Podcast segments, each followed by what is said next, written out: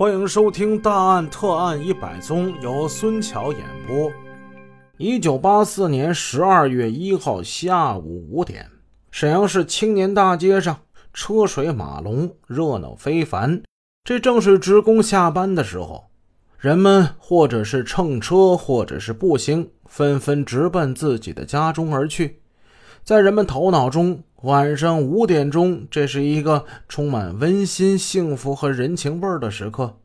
分别一天的恩爱夫妻又见了面了，三世同堂的一家人又将团聚，左邻右舍的寒暄又将不绝于耳。紧接着，主妇走进厨房准备晚餐，家里的男人呢，忙于琐碎的家务；学生们在灯下赶着做作业。小孩儿在老人怀里打滚撒欢儿，家，这是多么温馨的家呀！何况又是一个美好的周末。可是住在青年大街路西一经街四段长顺里一栋四层楼房的居民，却突然被停电破坏了兴致。咱别说是现如今呢，咱就说这一九八四年，那个时候人对电的依赖就已经很重了。要是没有电，没有电就没有电灯啊，是吧？八四年很多家已经安上电视了啊，电视也看不了了。听收音机，那个时候用电池的少，都是那种大型的落地式。落地式收音机也得插电，所以这一停了电，所有的人都陷入了一片焦虑之中。还好，到了晚上七点半，这电又来了。随着阵阵的欢呼之声，楼内的居民又活跃起来了。家家户户沉浸在天伦之乐和欢快的气氛之中。这栋楼一单元三楼有一家住户，住着一个姓邹的青年。姓邹啊，不是姓周，姓邹。大约是七点三十五分左右，他觉得身上有些闷热，脱下外面的衣服，往住室的东墙上挂去。突然间，他看见在东北角的墙上有一些粘稠的红色的液体从四楼流下来，还滴在箱子上了。他心中大感奇怪呀，伸手过去一摸，吓坏了，血，鲜红的血！小邹可给吓坏了，他惊叫了一声，一家人闻声赶来，无不骇然。有人到四楼那户人家叫门，可是这门反锁着，里边是无人应答。大家不敢怠慢，赶紧奔赴山东庙公安派出所进行了报告。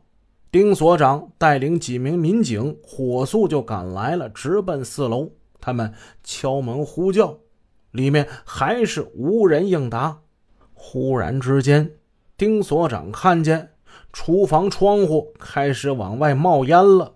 情况紧急，他当机立断，指挥民警撬下门上铁皮，取下窗上的玻璃，将门打开。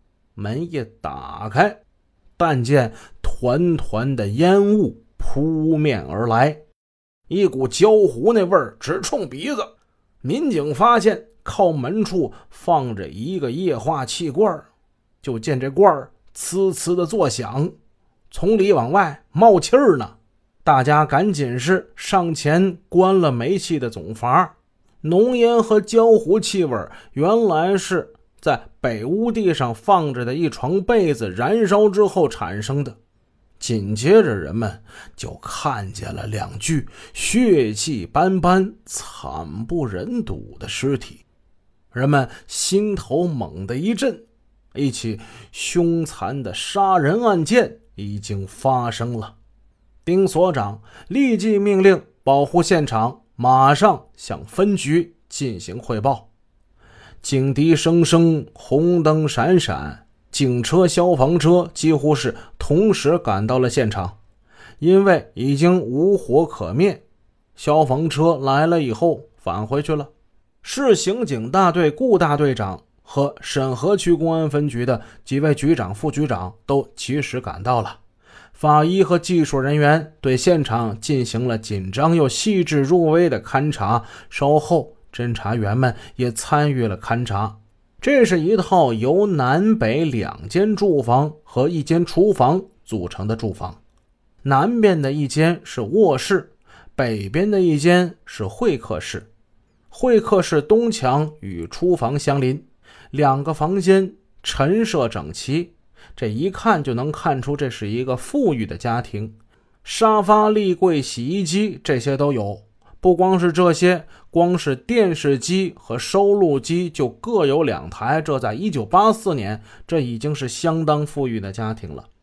女主人王英死在北屋西北角单人沙发之上，呈座位，背靠沙发，头歪在左侧，双脚自然落地。他身受八处伤，其中锐器伤五处，颈部被砍一刀。左侧面部四刀，下颚骨断两处，有一刀砍入脑中。头部和手部有钝器伤，右手食指第一骨节折断，系抵抗伤。死者头部有大量血迹，沙发上也有血迹，并流至地面。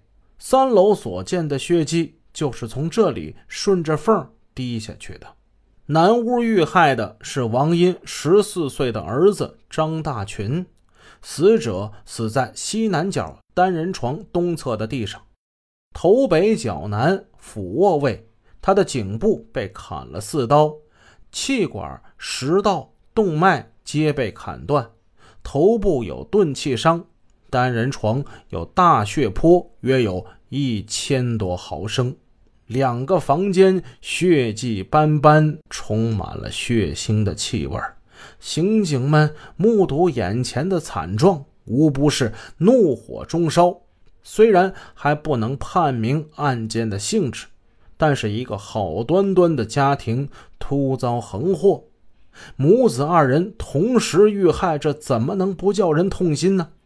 谁能想到，就在人们欢度周末的时候。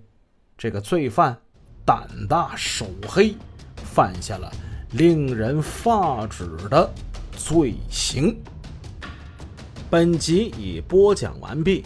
如果您喜欢孙桥的作品，欢迎多多点赞评论，这样能帮助我们的专辑让更多朋友听到。感谢您的支持。